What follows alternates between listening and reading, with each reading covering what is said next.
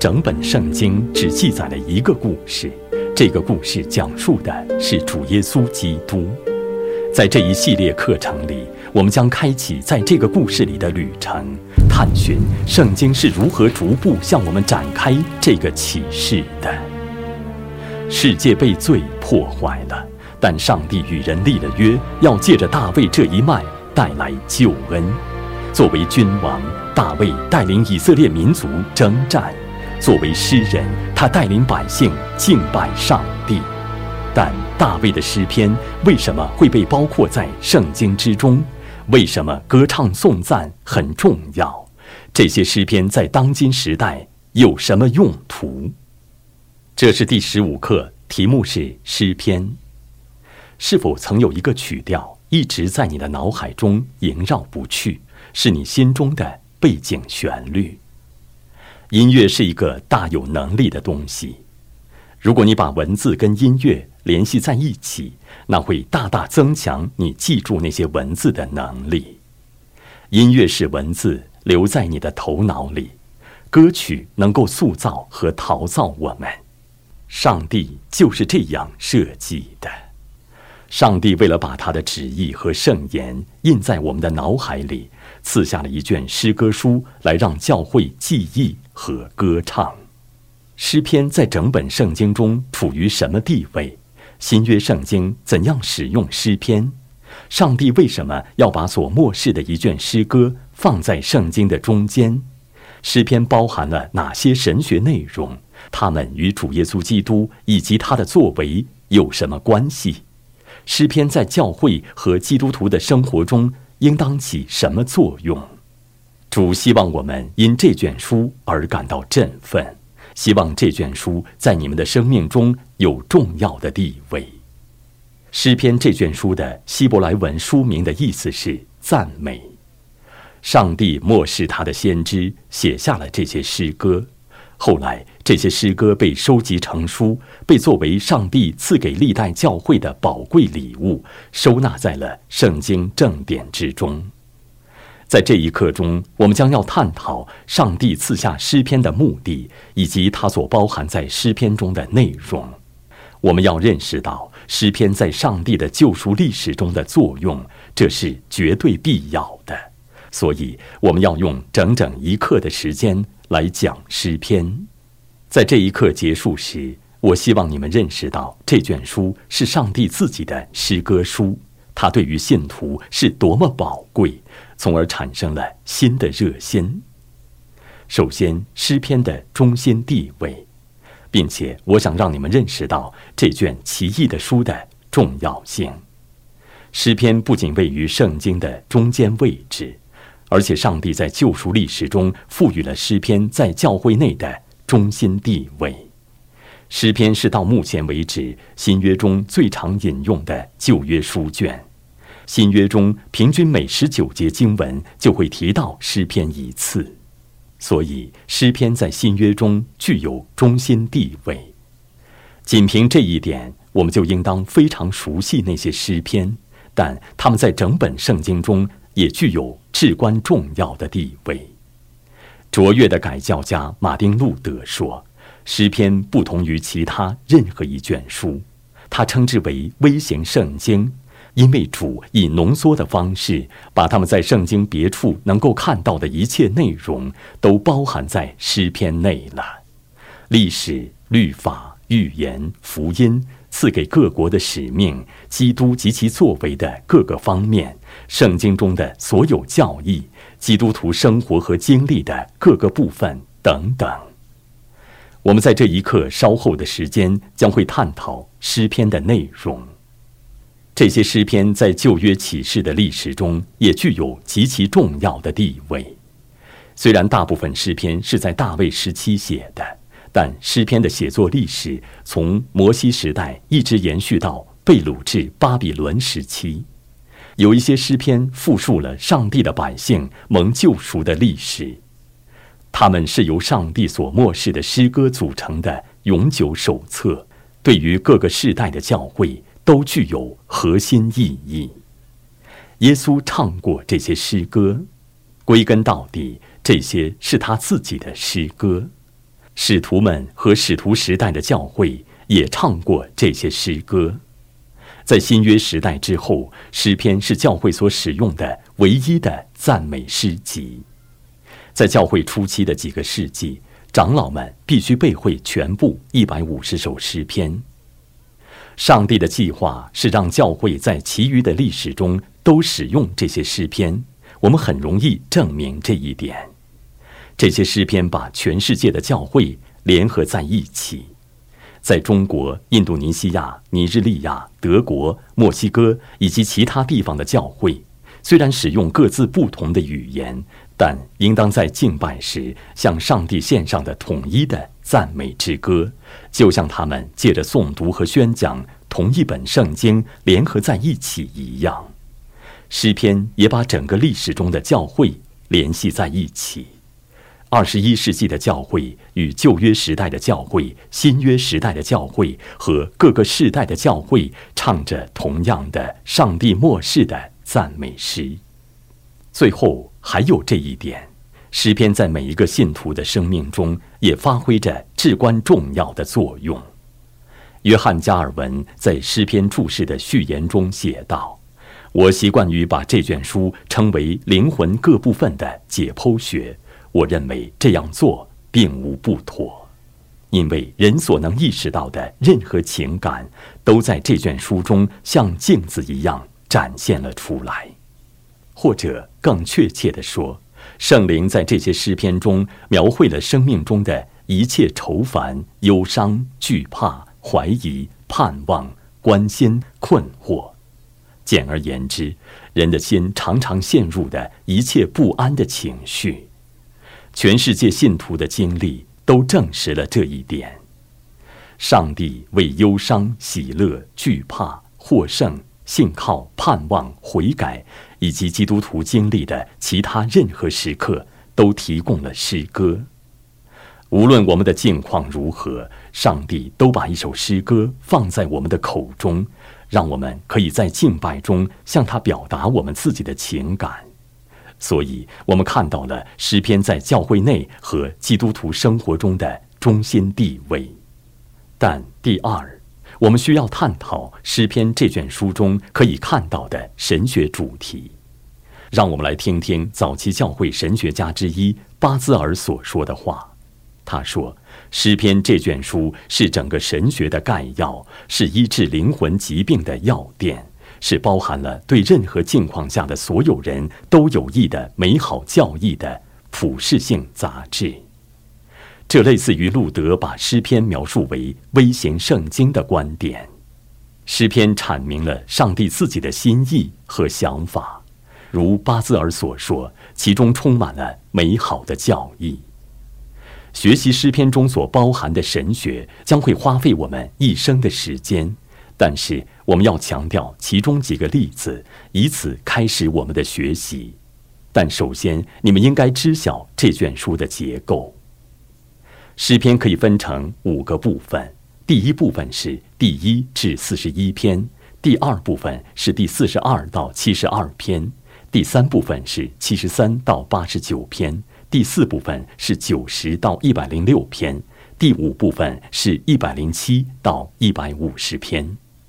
前四部分都是以颂赞结束，然后第五部分是以五首赞美诗形成的高潮作为结尾。即第一百四十六到一百五十篇，如我们已经看到的，这些诗篇是由多位作者写成的。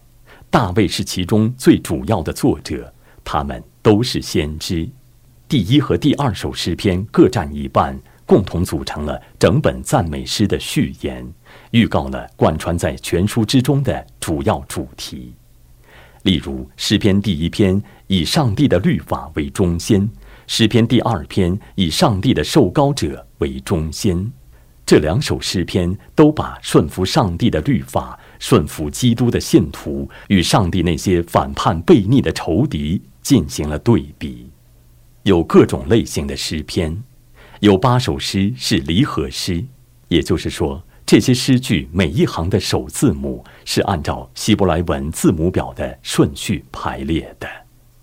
我们还看到了上行之诗，即第一百二十至一百三十四篇，这些是犹太人前往耶路撒冷朝圣时唱的诗，还有历史诗。这些诗篇回忆和复述了上帝在往昔是如何对待他百姓的，例如诗篇第一百零五和一百零六篇，以及后面的第一百三十五至一百三十七篇，还有至少十四首悔罪诗。这些诗的重点是认罪。诗篇第五十一篇是其中最著名的一首。虽然每首诗篇都包含了关于基督的启示。但其中有些诗篇在这方面更突出，被称为弥赛亚诗篇，专注于描述将要到来的上帝的受膏者。例如诗篇第四十二、四十五、六十九、七十二、一百一十、一百一十八首，这些都是这样的例子。但我们也应当强调上帝在诗篇中显明的几个神学主题。诗篇是圣经中最注重以基督为中心的书卷之一。我们大多数人都希望自己跟去以马五斯的那两个门徒同路，因为耶稣把诗篇中指着他自己的话都讲解明白了。希伯来书第一章是新约中最强有力的彰显了基督的荣耀的篇章之一。当希伯来书的作者决心确立基督的至高性时，他在那短短的一章中七次引用了诗篇中的经文，诗篇中涵盖了基督及其作为的每一个方面，他的三个职分：先知、祭司和君王，他的降卑和高升的各个方面。我们在其中看到了他的道成肉身，他被出卖，他的赎罪和死亡，他的埋葬和复活。他的升天和作王，我们歌颂他是救主，是审判者，是牧者，以及其他许多事情。我们可以继续列举很多，但为了证明上帝在诗篇中关于基督的启示具有无比宝贵的地位，你们知道吗？我们在诗篇中所得知的基督在十字架上的内心经历，比我们在马太福音、马可福音、路加福音和约翰福音中得知的都更多。若没有诗篇，我们对于基督的认识就是不完全的。诗篇中也充满了对于福音中的救赎的应用。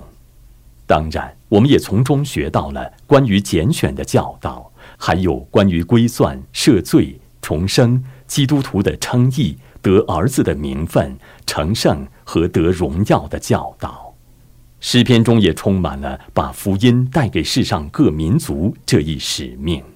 你们可以认为他们是所漠视的宣教圣诗。我们把诗篇第六十七篇当做一个主要的例子来探讨一下。诗篇中充满了关于上帝的启示。他所有的名字、属性以及他的作为、创造、护理、救赎，你们会发现其中一无所缺。例如，整卷书中都称颂了上帝作为大君王的至高治理权，阐明了他对于万物都具有全面的主权。那些诗篇还超越了我们，指向了这个世代的基督教会的未来，指向了大审判那日和将来的天堂、地狱。在这个主题下的最后一点，我们必须阐述一个主题。这个主题把上帝的诗歌与非上帝漠视的人类创作的歌曲区分开来了，那就是咒诅。咒诅是指上帝的百姓呼求上帝把灾祸降在邪恶的仇敌身上，这个主题贯穿在整卷书中。你们也许会感到奇怪，这卷书在希伯来文中被称为赞美，开篇却看不到“赞美”这个词，而是把义人和恶人进行了详细的对比，包括各种祝福和咒诅。我们最终在诗篇第七篇的末尾，第一次看到了赞美之词，那里因耶和华的公义而歌颂了至高者上帝的名。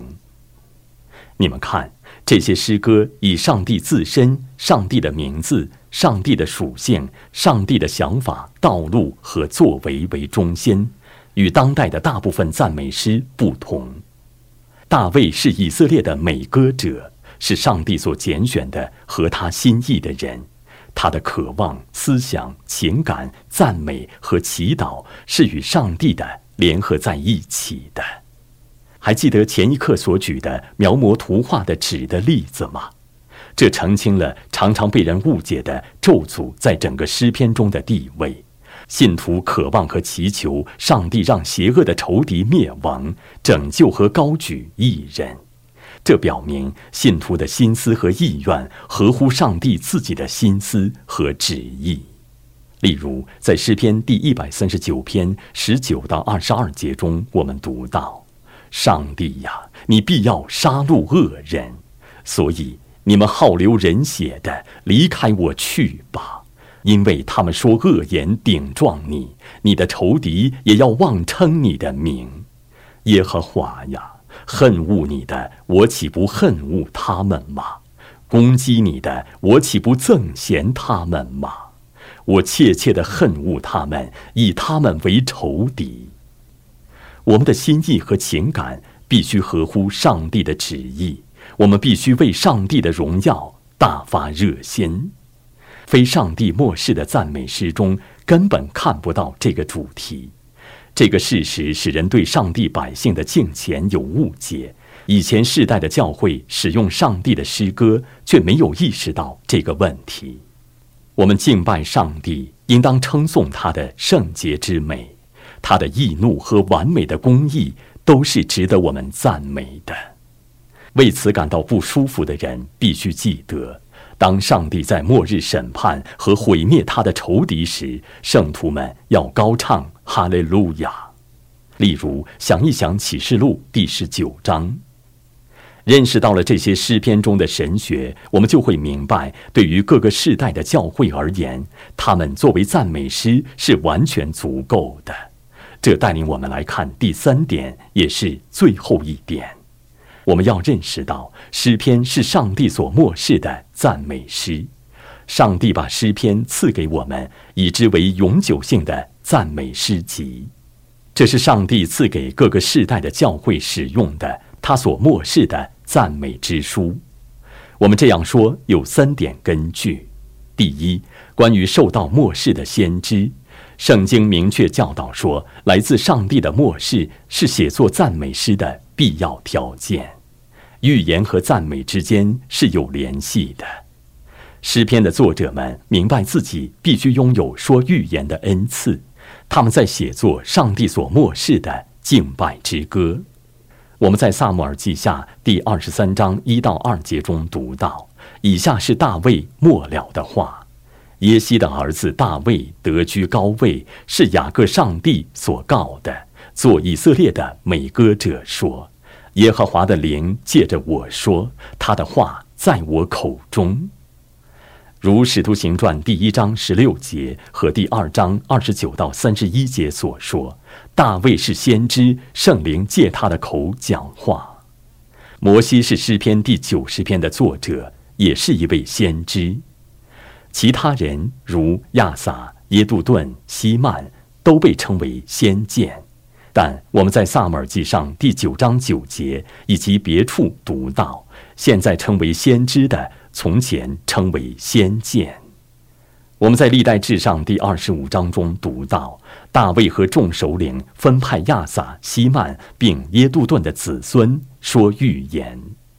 那里谈到了他们的儿子说预言，然后继续说道：“这都是希曼的儿子，希曼奉上帝之命。”做王的先见，经上稍后继续说道：“都归他们父亲指教，在耶和华的殿唱歌、敲钹、弹琴、鼓瑟，办上帝殿的事务。亚撒、耶杜顿、希曼都是王所命定的。他们和他们的弟兄学习颂赞耶和华，善于歌唱的共有二百八十八人。”在旧约时代，西西家王和约西亚王进行属灵的改革期间，他们重新唱上帝所漠视的诗歌。历代志下第二十九章三十节说：“西西家王与众首领又吩咐利未人用大卫和先见亚撒的诗词颂赞耶和华，他们就欢欢喜喜地颂赞耶和华，低头敬拜。”我们可以从整个旧约中举例来证明同样的原则。上帝阐明了他的标准，这个标准一直沿用到新约时代，继续作为那时的标准。英国清教徒约翰·欧文写道：“在每一个宗教仪式或敬拜中，我们都认为是上帝命定了他们，让我们的灵魂和良心顺服上帝在其中的权柄。这是信心在敬拜上帝的过程中考虑的第一件事。信心认识到上帝吩咐了这样的敬拜，其中如他所要求的那样有他的权柄。”先知的职分如今已经终止了，上帝也不再漠视人写作诗歌了。圣经没有许可我们在进行公共敬拜过程中歌颂赞美上帝时使用非上帝漠视的人所创作的歌曲。第二点与正典诗歌有关，圣经正典中提供了，因而我们拥有了完整的上帝所漠视的诗歌集。所以，诗篇具有独一无二的权威地位，让我们只能使用上帝的圣经中提供的诗歌，并且上帝吩咐我们在敬拜过程中要使用这些诗歌。例如，诗篇第一百零五篇二节中说：“要向他唱诗歌颂。”这是上帝所赐的，他所漠视的诗歌集，表明上帝吩咐我们使用它们。仅仅他们的存在就证明了这一点。上帝赐下了供我们阅读的正典经文，即由六十六卷书组成的圣经。这个事实证明，上帝允许我们这样使用它。我们在敬拜上帝时，不可用人类创作的歌曲来代替上帝赐下的诗歌，就像我们在读经时不能用伪经或其他东西来代替圣经正典。一样，我们要清楚的知道，上帝命定了我们在敬拜他的过程中要唱诗，并且提供了当唱的诗歌。如果你走进教会，有个人递给你一本书，书的封面上写着书名是赞美诗，那么你清楚的晓得这本书的用途。上帝就是这样对待诗篇的。上帝命定了各种仪式。规定了内容，圣经用来诵读，诗篇用来歌唱，圣灵帮助我们祷告，而不是用祈祷书来祷告。水用来施行洗礼，饼和酒用来施行圣餐，讲道的恩赐用来讲道等等。我们必须忠于上帝命定的制度。我们在哥罗西书第三章十六节中读到。当用各样的智慧，把基督的道理丰丰富富地存在心里，用诗章、颂词、灵歌彼此教导，互相劝诫，心被恩感，歌颂上帝。还有类似的经文，我们在以弗所书第五章十八到十九节中读到：乃要被圣灵充满，当用诗章、颂词、灵歌彼此对说，口唱心和的赞美主。表示诗章、颂词、灵歌的这三个希腊文词语，都被用于诗篇的希腊文译本的题目中。保罗常常使用多个词语来描述同一个事物，他会谈到神迹、奇事、奇迹。在这个情况下，他用三个不同的词来指诗篇。你们注意“属灵”的这个词。属灵的这个词可以修饰“歌”这个词，或者这个形容词可以修饰全部三个名词。但在新约中，其他的所有地方有二十五次之多，属灵的这个希腊文词语都是指的上帝所漠视的经文。所以，保罗在以弗所书第五章中的意思是要被圣灵充满，唱圣灵的歌。在哥罗西书第三章中，保罗说要把基督的话语丰丰富富地存在心里，唱基督在诗篇中的话语。基督自己唱这些诗歌，也借着他的百姓唱这些诗歌。他的话语丰丰富富的存在我们心里。格罗西书第三章和以弗所书第五章中的这两段经文，与我们所简要阐述的教义并不矛盾，而是强化了圣经在别处的教导。诗篇是赐给各个世代的教会的完全而永久性的赞美之书。第三，我要谈一谈诗篇的全备性。参照我们已经学过的内容，我们认识到诗篇是充分而全备的永久性赞美诗集。上帝确定了什么是全备的。新约圣经和历代教会都清楚地认识到这些诗歌没有任何不完备之处。